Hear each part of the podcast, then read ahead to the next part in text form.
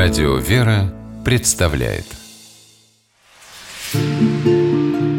Места и люди.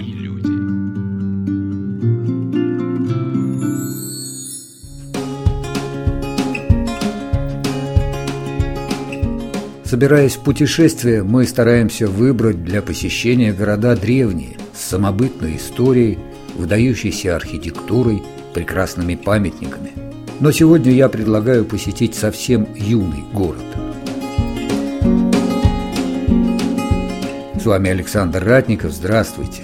Я приглашаю в город Губкин, который появился на карте Белгородской области в середине прошлого века, но сегодня его неофициально называют «жемчужиной Белогорья» и столицей Курской магнитной аномалии. А с 2012 года он официально стал кафедральным городом, после того, как была образована Губкинская епархия, управляющим которой был назначен Преосвященнейший Сафроний, епископ Губкинский и Грайворонский. Да, действительно молодая епархия, 6 лет нам. Молодая епархия и священнослужителями, потому что в нашей метрополии есть Белгородская духовная семинария, и выпускники нашей семинарии являются клириками нашей епархии. Это практически большинство моих учеников. Я 10 лет был в Белгородской духовной семинарии преподавателем. Я их знаю хорошо, знаю их семьи, поэтому это большое подспорье, когда твои ученики становятся твоими соработниками. Когда была образована наша епархия, в первом же епархиальном совете нашей епархии, кроме предложенных членов епархиального совета, благочинных, духовника, я предложил, чтобы помимо выборных священнослужителей, которых представило епархиальное собрание для управления нашей епархией, входили председатели четырех отделов миссионерского, социального, молодежного и образовательно-катизаторского. Потому что эти четыре приоритетных направления, благословленные священноначалием нашей церкви, являются действительно основными сейчас. Для того, чтобы работа была этих отделов более успешной, каждый месяц мы проводим встречи, делимся планами, рассматриваем, какие ошибки или недоработки были сделаны отделом. Этим стараемся улучшить работу наших отделов. Отдел возглавляют молодые священники, выпускники нашей Белгородской духовной семинарии. В работе мы, конечно же, придерживаемся благословений синодальных отделов и направляем свою работу так, чтобы были видны плоды этой работы. Вот вы можете объективно оценить работу этих отделов? Ну, я всегда критически отношусь, и мои помощники меня понимают, и мы стараемся улучшать с каждым разом, с каждой нашей встречей работу наших отделов. Я хочу, чтобы отделы между собой не соревновались, а соработничали чтобы социальный отдел мог привлекать молодежный отдел для каких-то совместных мероприятий. Можно же волонтеров пригласить от молодежного отдела принять участие в социальной акции, пойти в больницу, пойти в какое-то социальное учреждение. Социальный отдел может помощь попросить у миссионерского отдела, чтобы приготовили какие-то листовки, чтобы провели какие-то акции в дни праздников государственных. Поэтому вот такое соработчество, оно и приносит плоды. Оно дает эффективность работы отделов. Руководители этих отделов, они не только служат в городе Губкин, они служат в разных и городах, и селах, ну и, конечно, кроме четырех отделов основных, мы не забываем и о других наших отделах. Это отдел по работе с казачеством, это отдел по монастырям и монашеству, это отдел информационно-издательский, ну и отдел, который вот мы образовали буквально месяц тому назад, отдел по взаимоотношениям церкви, общества и средств массовой информации. Работы всем хватает? Работы всем хватает.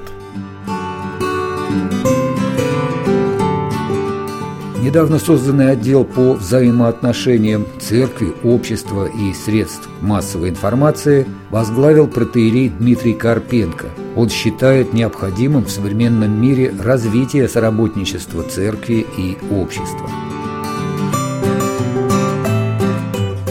Сегодня Белгородская митрополия представлена тремя самостоятельными епархиями. В первую очередь это Белгородская Староскольская епархия, правящим архиереем, который является глава митрополии, митрополит Белгородский Староскольский, владыка Иоанн. Затем это две условно небольшие епархии. Это Губкинская епархия, в которой включает в себя 8 районов Белгородской области, и Валуйская епархия. Взаимодействие архиереев, епархии Белгородской митрополии осуществляется через действие архиерейского совета.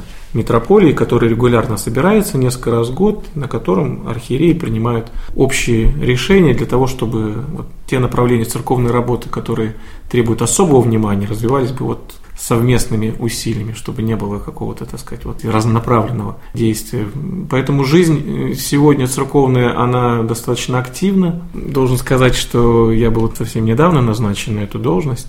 А прежнее я занимал должность секретаря епархиального управления, но сейчас потребовалось, чтобы вот это направление работы по взаимоотношениям с обществом и со средствами массовой информации выделилось бы в отдельное направление, потому что действительно мир развивается, и общество развивается, и участие церкви требует более внимательного отношения к различным процессам. Несмотря на то, что мы, казалось бы, живем в глубинке или в провинции, как угодно назовите, тем не менее, все то, что происходит в обществе, несомненно, касается и всех жителей Белгородчины в том числе. По милости Божией за долгие годы церковного устройства здесь сложились очень хорошие отношения между представителями государственной власти и церковными структурами. И вот это понимание которая достигнута, она является таким примером для многих. И те, кто приезжает к нам из других регионов, они иногда вот с такой белой завистью смотрят на то, как у нас здесь э, развиваются отношения, каким образом выстраиваются вот различные программы, реализуются. И мы надеемся, что в каком-то смысле вот пример Белгородчины, он будет позитивным для многих, потому что очень много негатива, к сожалению, негатива, какого-то неприятия, отторжения людей друг от друга.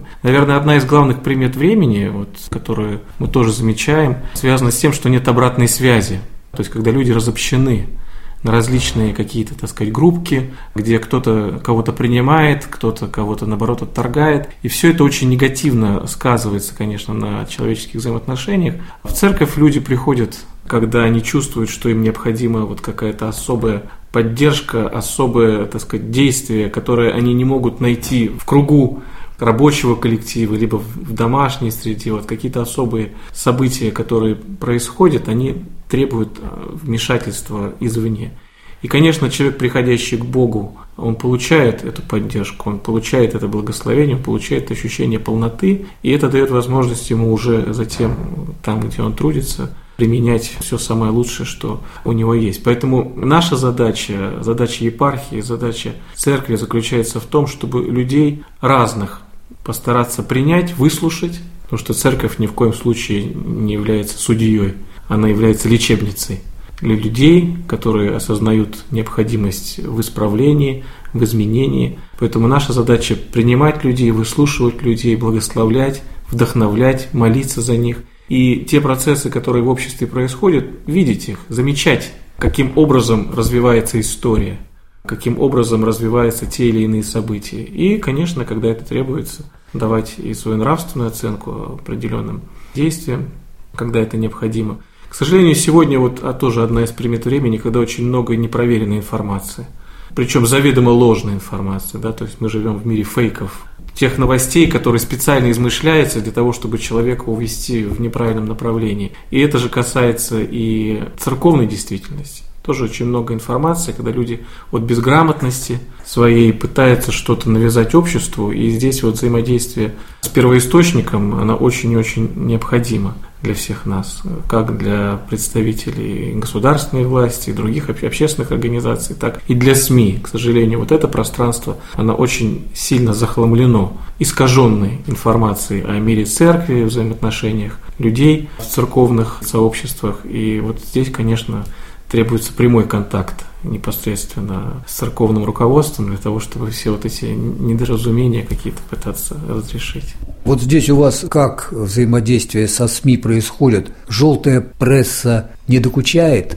Ну, знаете, нельзя сказать, что как-то сильно докучает, но тем не менее те или иные какие-то вот называется, вбросы, они происходят, и внимание к Белгородчине может быть такое особо пристальное. Вот какое-то время назад, я помню, несколько лет назад, было внимание нездоровое, связанное с тем, что празднование Дня Святого Валентина в Белгородской области подвергалось как бы, ну, такой критике было принято решение, что этот праздник, э, в котором не будет задействовано общеобразовательное учреждение, что он не является ни государственным, ни каким-то еще иным, которым мы обязаны праздновать, э, так сказать, привлекая все ресурсы, так сказать, вот наши образовательные, административные.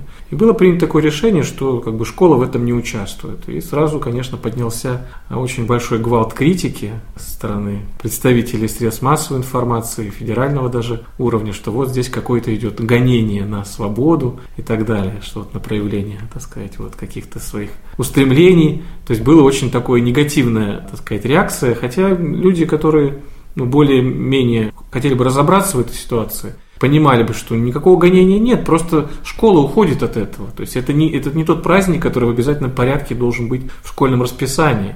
У нас есть другие праздники, которые мы можем праздновать. Если для вас День Святого Валентина является какой-то ценностью, ну, пожалуйста, можете в кругу домашних или где-то еще собраться и, так сказать, провести время так, как вы считаете нужным. Но школа в этом не участвует.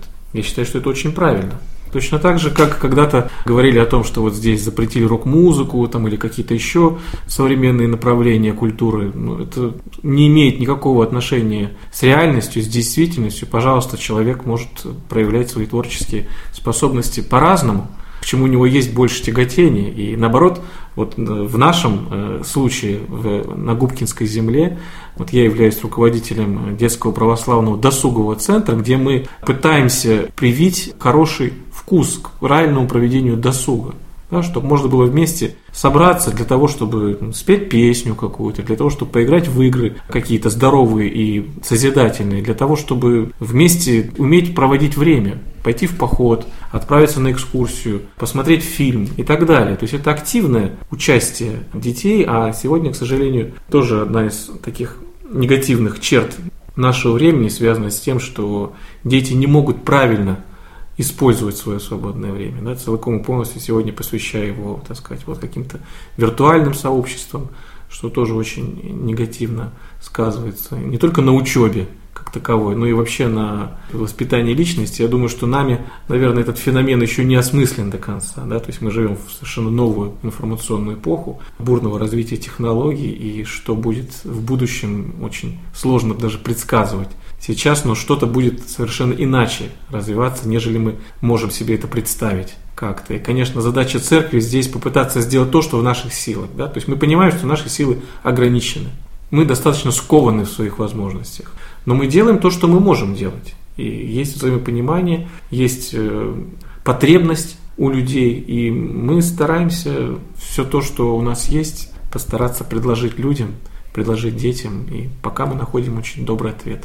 Количество приходов вырастает потихонечку, духовенство также увеличивается. И сегодня действительно есть время для того, чтобы уделить внимание не только кафедральному городу, не только крупным приходам, но и небольшим населенным пунктам, тем местам, где богослужения совершаются очень редко, либо вообще никогда не совершались. Потому что сегодня задача, которая поставлена перед епархиями, перед духовенством, заключается в том, чтобы постараться мобилизовать все наши возможные ресурсы ресурсы внутренние, и участие духовенства, их усилия очень и очень важно. Потому что какая поставлена задача? Задача поставлена такая, чтобы ни один населенный пункт не остался без духовного кормления. Чтобы в каждом, даже небольшом селе, хуторе, деревне было бы место, где люди могли бы прийти для того, чтобы там совершилась совместная молитва. Пускай это будет несколько раз в год. Но люди будут знать, да, что в этом месте совершается общее богослужение, что нас окормляет тот или иной священник, у нас есть с ним связь обратная, мы можем всегда к нему обратиться, если какая-то есть нужда, то мы всегда можем любые вопросы задать. Потому что действительно жизнь церковная, она может быть достаточно активна в крупных населенных пунктах. Хотя совсем недавно еще Губкин, сегодня это кафедральный город, не имел вообще ни одного храма. То есть первый храм здесь был построен вот как раз в 1996 году, а до этого храм, который действовал, находился не в самом городе, а в селе. Конечно, он привлекал к себе большое количество людей, но тем не менее сам город оставался без храма. Сегодня храмов уже несколько, сегодня их уже около пяти. И наверняка это количество будет вырастать со временем. Совершенно очевидно, что количество храмов должно увеличиваться, потому что людей, которые приходят в церковь, со временем становится больше. И это очевидный факт. Но место, где они могли бы собраться для общей молитвы, для того, чтобы, так сказать, вот, реализовать свою веру уже в конкретных действиях, сегодня не хватает. Но мы надеемся, что у нас может что-то будет получаться в этом направлении, и количество храмов будет увеличиться. В этом есть нужда.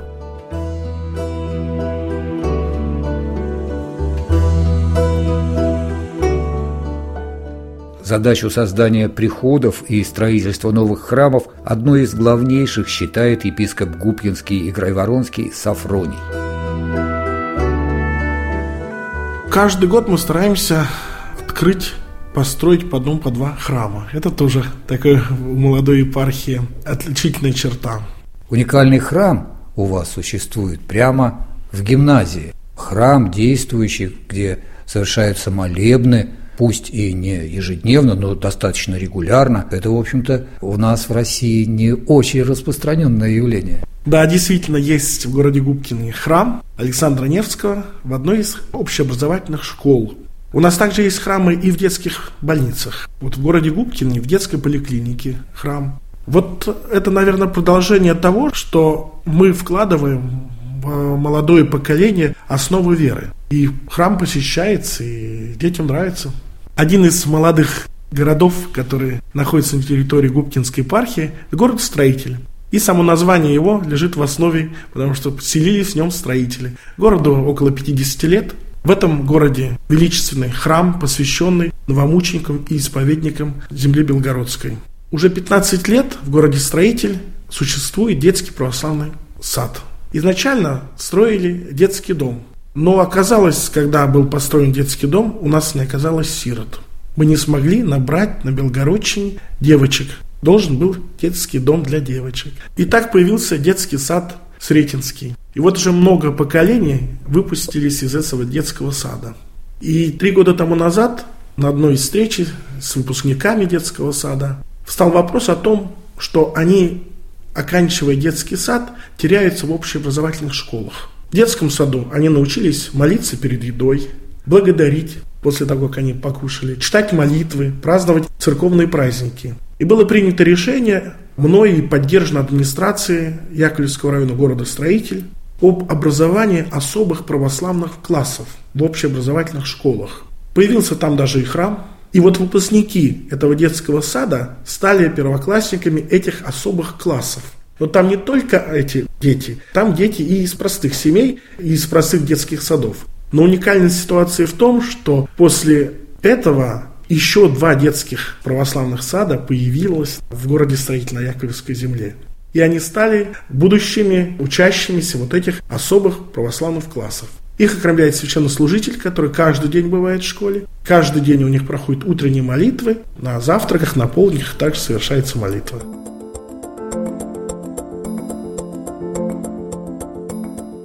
Первый храм в новейшей истории в Губкине был построен в 1996 году. Это Спасо-Преображенский собор, впечатляющий своими размерами, красотой и благоустроенностью. В 2012 году собор стал кафедральным. У истоков его строительства стоял старейший священник епархии, благочинный протеерей Евгений Сапсай.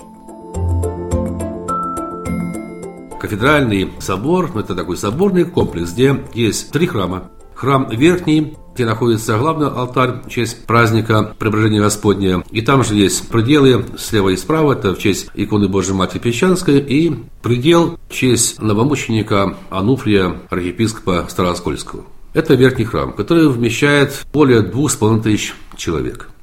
Есть нижний храм, нижний храм поменьше, освящен с алтарем в честь Анатолия, патриарха Цареградского. И храм крестильный, где даже есть иконостас, есть алтарь, и там же есть и баптистерий, то есть купель и для э, взрослых, и для маленьких ребятишек, в честь всех святых в земле русской просиявших. Это уникальный храм, он небольшой, иконостас из мрамора и украшен именно резьбой по камню. Здесь есть библиотека, которая имеет более 8 тысяч книг, экземпляров.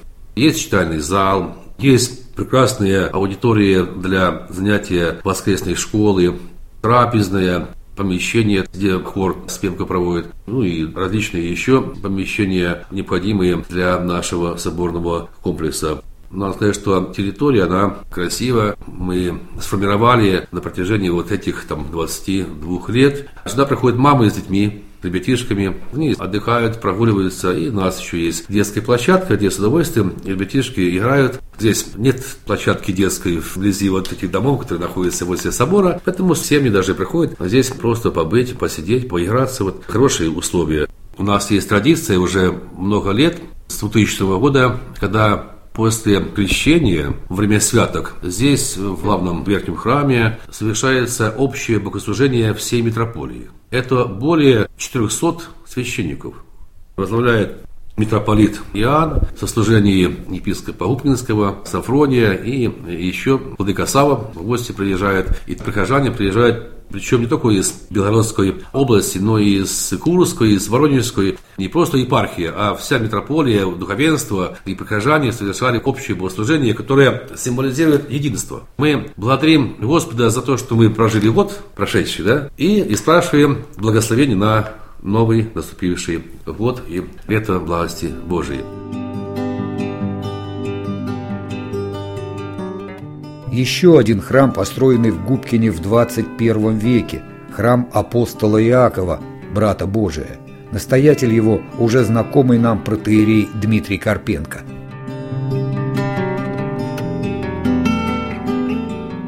Храм апостола Иакова действительно храм молодой, был построен не так давно, но он преемственен храму, который здесь был еще до революции, который был до революции, который носил имя апостола Иакова брата Божия. К сожалению, он был разрушен до основания, но фундаменты его сохранились, и э, вблизи фундаментов построено нынешнее здание музыкального колледжа.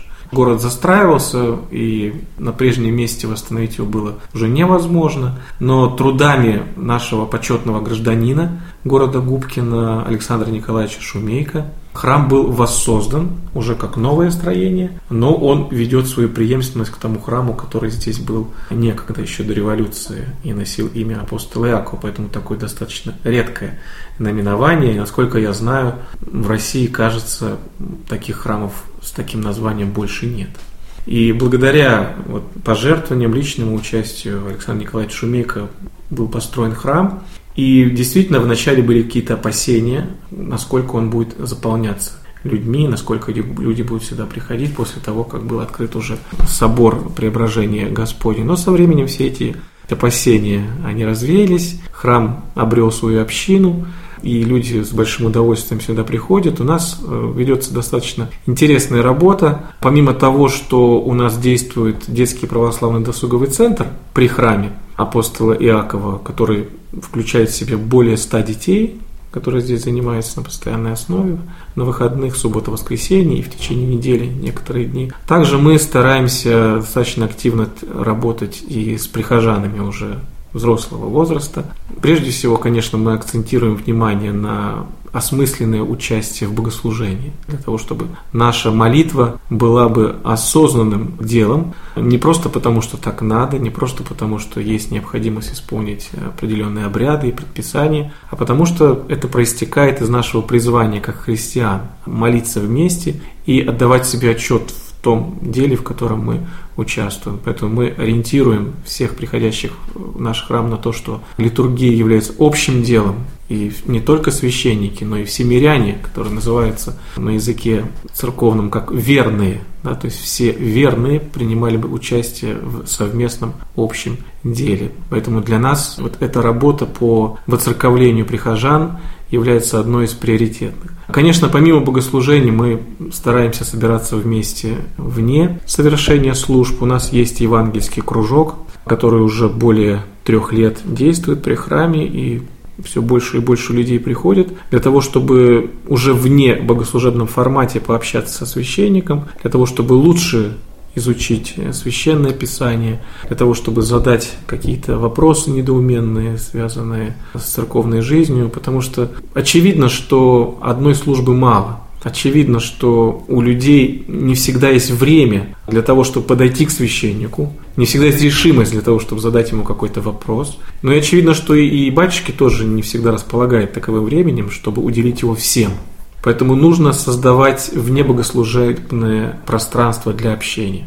Это очень важное направление церковной деятельности, и я надеюсь, что вот это направление будет развиваться в дальнейшем. Вот какая особенность может быть уникальная нашего храма заключается в том, что мы, нося имя апостола Иакова, брата Божия, стараемся возрождать древние литургические традиции, и в нашем храме два раза в год совершается литургия апостола Иакова – брата Божия. Это древний литургический чин, который когда-то был забыт, но в 20 веке были предприняты попытки по его восстановлению, и в практике русской церкви это тоже получило свое распространение, но мы здесь уже в связи с тем, что мы носим имя апостола Иакова, посчитали, что это наш долг именно в этом храме начать служение вот этой службы. И нужно сказать, что люди полюбили с большим интересом приходит в этот день в храм, старается причаститься. В этот день службу его традиционно возглавляет наш владыка, преосвященный епископ Сафроний. И это очень вдохновляет людей. Вдохновляет людей, потому что эта служба как раз-таки является примером того, насколько люди могут быть вовлечены в общее делание потому что какие-то древние практики в ней сохранены, которые затем со временем были утрачены в нашем богослужении, и люди с очень большой любовью их воспринимают, и это тоже является одним из таких вдохновляющих факторов для наших прихожан. Места и люди.